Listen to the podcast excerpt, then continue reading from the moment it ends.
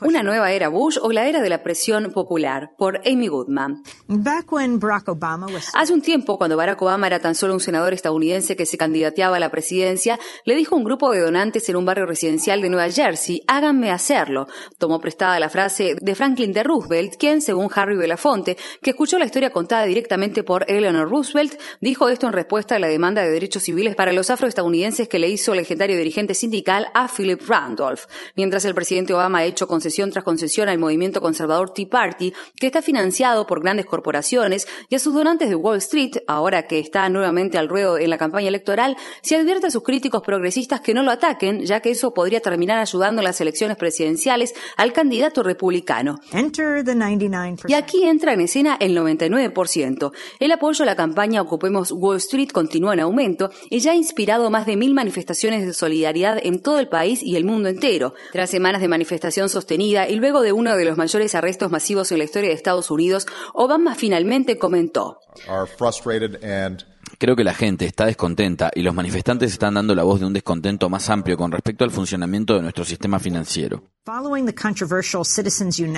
Tras el polémico fallo de la Corte Suprema de Estados Unidos en el caso de Citizens United contra la Comisión Federal Electoral, que permite donaciones ilimitadas de empresas para financiar la propaganda electoral, el hambre de dinero para la campaña es insaciable. La campaña de reelección de Obama se propone recaudar mil millones de dólares. Según el Centro para una Política Receptiva, CRP por sus siglas en inglés, la industria financiera fue la segunda gran fuente de contribuciones a la campaña de 2008 de Obama, superada tan solo por los abogados globistas del sector industrial. Sugerir que la derrota de Obama significaría el regreso a la era Bush tiene cierto fundamento. Associated Press informó recientemente que casi la totalidad de los 22 asesores especiales de Mitt Romney ocuparon cargos de jerarquía en el gobierno de Bush, en la diplomacia y en los sectores de defensa o de inteligencia. La lista también incluye a dos ex senadores republicanos, al ex director de la CIA durante el gobierno de Bush, Michael Hayden, y al ex secretario de Seguridad Nacional, Michael Chertoff. Pero, a menos de que haya una nueva era de presión popular, la presidencia de Obama también habrá sido una prolongación de la era Bush.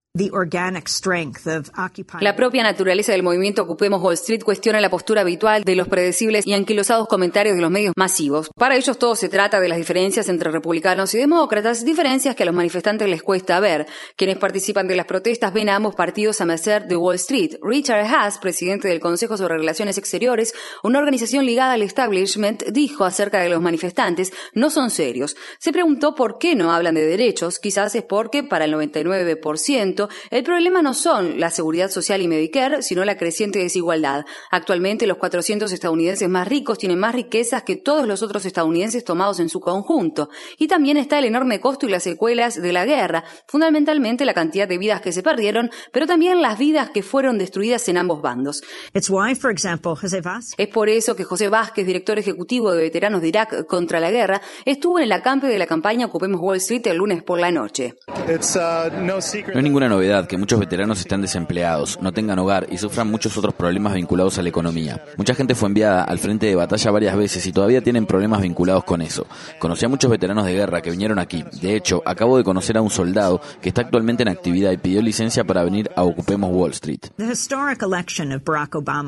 La histórica victoria de Barack Obama se logró gracias a la participación de millones de personas de todo el espectro político. Durante los años del gobierno de Bush, la gente sentía que se daba la cabeza contra una pared. Tras las elecciones, la pared se convirtió en una puerta que apenas se abrió. La pregunta es, ¿se abrirá completamente de una patada o se cerrará de un portazo? No depende de una sola persona. Obama pasó de ser jefe comunitario a comandante en jefe. Cuando las fuerzas acostumbradas a tener toda la atención de la persona más poderosa de la Tierra le susurran sus exigencias al oído en la oficina oval, el presidente debe ver que hay una fuerza más poderosa del otro lado de la ventana, aunque no le guste, y decirse, si hago esto, harán la revolución. Si no hay nadie ahí afuera, estamos en graves problemas.